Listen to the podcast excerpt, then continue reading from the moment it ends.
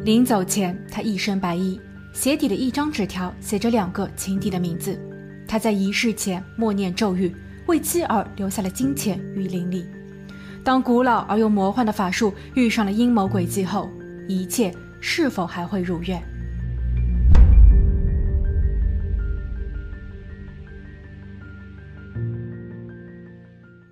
？Hello，大家好，我是桂林异。今天要分享的案件比较离奇，受害者相信通灵可以连接暗黑的物质，从而获得强大的魔力。最终，他甚至为此献身。然而，当所有的一切被曝光后，一个惊天阴谋浮出了水面。一九九七年七月十八日，一位身着白色西装、白色裤子、白色鞋子，甚至还系着白色皮带的中年男子躺在了路边。他的手中握有一本护照，胸口处有些许暗红，附近没有发现作案工具。在男子身边的泥地中有几个叠加在一起的脚印，经勘查，这些脚印属于两个人，其中的一个便是倒地之人的。但蹊跷的是，他的脚印竟然覆盖在了作案人的印记之上。威斯康星州办案警员感到困惑：这里究竟发生了什么？打开离世者手中的护照。首页写着他的基本信息：马克，四十六岁。这个名字似乎有些耳熟。探员认真地检查了备忘录，没错，就在几个小时前，有人报案说马克失踪了。报案人是马克的侄子布伦特，他就住在马克家。说马克近几日情绪波动比较大，似乎与妻子的前男友弗雷泽有关。弗雷泽对马克的妻子念念不忘，借用各种理由接近他。马克为此非常恼火，他试图约见弗雷泽，并告诫他不要再破坏他的家庭幸福。七月十八日凌晨两点，马克有些兴奋地告诉全家人，弗雷泽已经同意要见面了。就在现在，他希望通过谈判把所有的问题一并解决。妻子菲利普斯有些紧张，她害怕丈夫在大半夜外出会有危险，也担心与前男友弗雷泽会发生肢体冲突。但马克向她保证。自己绝不会动手。侄子布伦特想要同他一起去，但马克拒绝了。时间一分一秒的过去，马克始终没有回家。妻子菲利普斯越想越后怕，侄子布伦特的心也是忐忑不安。为了保险起见，他们决定报警。虽然说马克离家才数小时，但他约见的人却比较特殊。果然，马克还是出事了。弗雷泽自然成为了第一位嫌疑人。探员尝试联系他，但他的手机始终处于关机状态。难道说他畏罪潜逃了吗？探员在勘察完现场后，随即去了马克家。家里一共有五个人：马克的妻子、妻子在以往婚姻中的两个孩子、马克的侄子以及他们的房客格雷格。探员请格雷格先将两个孩子带去其他的房间玩，然后对马克的妻子和侄子宣布了噩耗。马克的妻子在听到后瘫倒在椅子上，泪水奔涌而出。他摸了摸自己微微隆起的肚子，自言自语道：“这该怎么办呢？”侄子则安抚道：“马克一定会以另一种方式与他们共存。”然后两个人抱头痛哭。情绪稳定后，妻子菲利普斯告诉探员，他比马克小二十岁，自己非常幸运能够找到像马克一样的男人。他成熟并且富有理想。他们在交往半年后便结了婚。马克以前是一位药剂师，聪明的他喜欢各种创新。他在二十世纪八十年代末开始接触电脑，这让他有了一个全新的憧憬。他义无反顾地辞去了药店的工作，并创办了一家电子公司，取名为广达。他所出售的产品是当时的新兴产业 CD-ROM。随后，他向政府申请了免费版权，将一些音乐、舞蹈以及影视作品刻录在 CD 上。以十倍的价格进行出售，由此他一夜暴富。马克有过一段失败的婚姻，在案发的四年前，他与前妻离婚，他的两个孩子都跟着前妻。所以，当现任妻子菲利普斯在不久前宣布自己也怀上了马克的宝宝时，马克兴奋不已。但就在几日前，马克发现妻子的前男友弗雷泽频繁地骚扰妻子，他非常气愤，甚至担心这会影响妻子的心情。所以他决定要把这件事情尽快了结。这时，探员的手机嗡嗡作响，是法医实验室打过来的电话，他接听了，然后在记事本上写下了另一个名字拜利。通话结束后，他询问马克妻子是否知道这个人。菲利普斯非常惊讶地点了点头。他告诉探员，拜利是自己的前夫，他们有过一个孩子。几个月前，拜利想要申请拿回孩子的抚养权，但自己没有答应，拜利便将自己告上了法庭。而马克为了帮自己拿到抚养权，所以决定立刻与自己成婚。最终，法院鉴于马克的良好经济条件，驳回了生父拜利的诉求。拜利听到结果后，异常的激动。他甚至在走出法庭后与马克发生了肢体冲突，他重重地推了马克一把，幸好马克站稳了，事情也没有进一步恶化。探员告诉菲利普斯，法医在给马克做检查时，发现马克的鞋底塞着一张纸条，正面写着“不是弗雷泽，就是拜利或类似之人”，反面写着“三者的关系非常棘手，希望我能安然”。难道说这是马克留给大家的最后线索吗？那么，十八日凌晨，马克约见的只有弗雷泽一个人吗？妻子菲利普斯在听到这一消息后，再一次泪奔。他不停地责怪自己，是自己的爱恨情仇害了马克。七月十九日，马克案发一天后，探员得到了另外一些线索。他们发现，嫌疑人弗雷泽拥有一套房产，位置距离马克发生意外的地方非常接近。十九日下午，嫌疑人弗雷泽接听了探员的电话。他们约在了当地的一家餐厅见面。见面时，弗雷泽主动交代了自己在案发当日的行踪：从七月十四日早上八点到七月十八日晚上七点三十分，他一直在麻省出差。机票和行李箱上的标签可以佐证。弗雷泽还坦言道，自己通过报纸得知了马克的悲剧。他很清楚探员会来找他，因为他是菲利普斯的前男友，但自己问心无愧。他与菲利普斯恋爱了四年多。尽管自己平日里工作很忙，每周都需要出差，不过一到周末，这对情侣总是黏在一起。他们原本计划着是要结婚的，谁知半年前，当他一次出差回来后，发现家中空无一人，菲利普斯一声不响的就这么走了。自己也是在后期通过菲利普斯的姐姐才了解到，原来菲利普斯搬入了老男人马克的家，他对此表示非常无奈，甚至是心寒。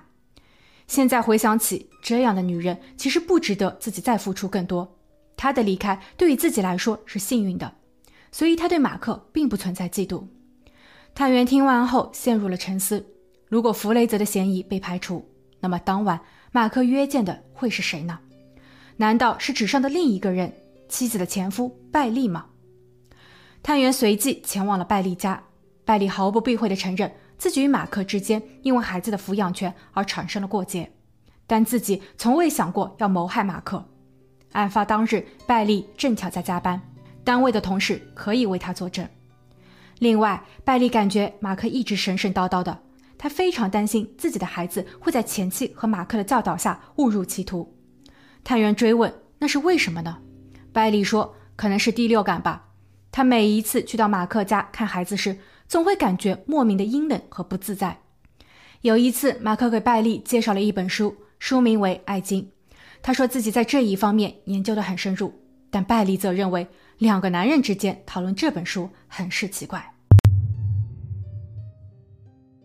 当探员走出拜利家时，原本明朗的案子突然陷入了僵局，两位嫌疑人似乎都没有作案时间。难道说马克生前所留下的纸条另有所指？又或者这是罪犯的一场阴谋。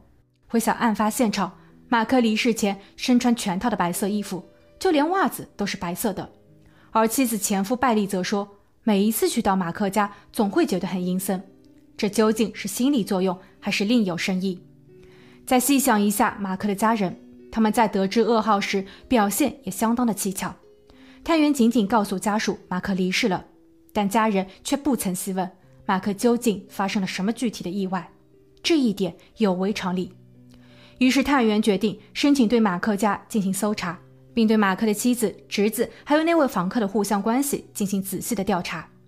一九九七年七月二十九日，马克案发十一天，探员拿着搜查令进入到了马克家。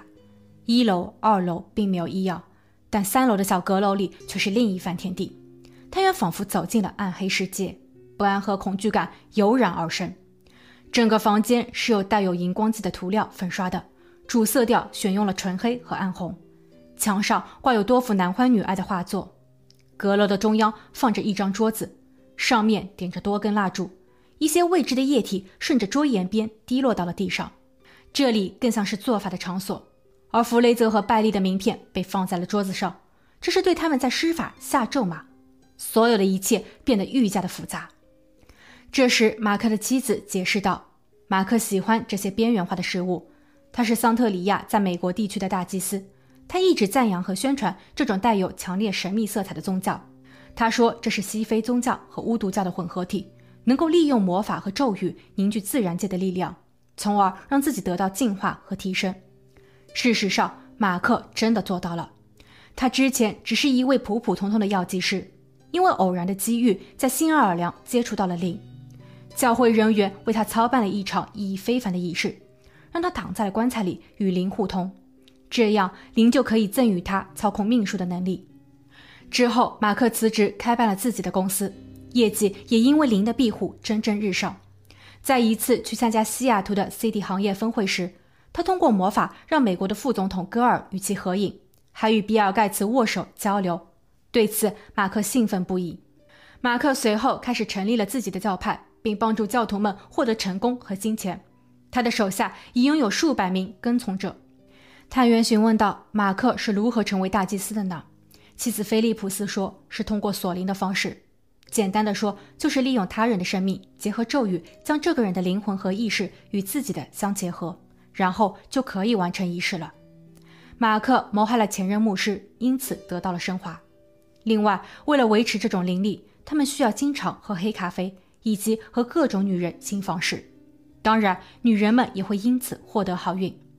菲利普斯表示，住在自己家中的房客格雷格身份也不简单，他是马克的第一位教徒，也是马克的指定接班人。格雷格非常喜欢看书，尤其是这些神秘学书籍，他对林非常的虔诚和效忠。马克在一家售卖法式书籍的店铺中认识了他，两个人趣味相投，很快成为了挚友。马克还帮着格雷格谋害了一位教师，但至于马克为什么会突发意外，妻子并不清楚。他也想知道究竟是什么原因。探员随后审问了格雷格，格雷格表示，马克对自己确实很照顾，还帮助自己增强灵力，甚至让自己的老婆给自己助力，这些他都非常感激。除此之外，自己没有什么好交代的。这一次搜查的工作让探员对房客格雷格增加了几分怀疑。他猜想会不会是格雷格走火入魔，为了灵力谋害了马克呢？但整个搜查却没有发现包括作案工具在内的任何其他线索。一位成功的科技公司 CEO 转身变为了与灵共舞的大祭司。当他身穿一身白衣倒在地上时，一切显得疯狂而又诡异。探员从马克儿子这得知，马克在公司的仓库里有一个储物柜。里面有一把零点四四口径的武器，而经法医确认，马克胸部的伤口正是这个口径的武器所导致的。但当探员去到仓库搜查时，里面却没有任何的工具。调阅了仓库的监控录像，探员发现，在马克案发的前一天，七月十七日下午四点三十六分，马克自己走进了仓库，然后取走了工具。他上了一辆车，车里还有两个人影，不确定他们是谁。那么，马克为什么要这么做呢？通过调查，探员还了解到，马克的电子公司在后期遇到了麻烦。由于市场的竞争激烈，加上时代的变化，CD-ROM 的生意很快就不行了。马克手头缺少流动资金，最终债台高筑，并关闭了自己的公司。联邦税务局决定对他进行审计，所以马克或许还牵扯了百万美元的税务问题。他的生活已经接近崩溃。当他发现自己不再拥有超能力时，魔鬼已经找上门。据悉，马克在发生不幸的四个月前，他将自己过去购买的十万美元人寿保险受益人更改为妻子菲利普斯。案发一个月前，他又向州立农业保险公司申请了三十万美元的保险，其中包括了十万的人寿险和二十万的意外险，指定受益人为自己的几个孩子，还有接班人格雷格和侄子布伦特。这些举动耐人寻味。探员推测，疯狂的马克正在做最后一波，自己已经欠下了巨款，在劫难逃。所以借用自己的牺牲保全后人。但如果直接自我了结，根据保险合约是得不到理赔的。所以马克亲手策划了一切，然后嫁祸给自己所厌恶的人。那么问题来了，参与计划的会不会就是格雷格和侄子呢？甚至还有他的妻子菲利普斯。一九九八年十二月，马克发生不幸的一年半后，二十九岁的侄子布伦特找到了探员，他开口承认了自己的问题。布伦特表示，九七年七月十八日清晨。马克穿上神父的白色衣服，要求自己和格雷格一同外出。他们开车前往了案发地。之后，马克把写有仇人名字的纸条塞进了脚底，并将武器交给了格雷格。他告诉格雷格，是否忠诚就看你下一秒的表现了。他命令格雷格扣动扳机。格雷格问：“为什么要这样？”马克说：“这是一种神圣的仪式。”于是格雷格便动了手。但第一次武器并没有上膛。马克笑了笑。然后当着格雷格和侄子的面，亲手放入了一颗弹药，并命令格雷格再一次动手。完事后，布伦特和格雷格开车回家，在路上，他们把工具、衣服都扔进了河里。至此，两大祭司完成了交接工作。但布伦特始终无法摆脱整个事件给他带来的罪恶感。思想斗争后，他决定公开所有的真相。最终，检方就此起诉了二十八岁的格雷格。虽然在他的供词中明确表示。扣动扳机不是他预谋的，他认为自己只是在完成某种仪式，所有的一切都是马克安排的。马克在事发的两周前给律师写信，表明自己如果发生了意外，一定是与妻子的前男友和前夫有关。案发三天前，马克亲笔写下了讣告，而案发当日零点，马克还录制了告别视频，交代后事，包括对妻子肚中宝宝的期许以及保险公司的保单号。所有的一切都表明，马克是想通过牺牲来逃避现实，并设了一个局，为大家带来财富。而之所以让格雷格动手，是因为格雷格曾与马克承诺，自己在做大祭司后会保全马克一家。但法院最终还是认为格雷格有作案的动机，因为根据他所信仰的宗教，格雷格可以通过这种方式来获得马克的灵。再者，即便是马克亲自筹划的一切。格雷格的动手也是违法行为，格雷格最终被判二十年有期徒刑。马克的侄子布伦特作为帮凶，也被判了三年的监禁。至于马克的妻子菲利普斯，虽然有很多人都猜测他一定知情，但由于没有确凿的证据，格雷格和布伦特也对此不予回复，所以最终马克的妻子未被起诉。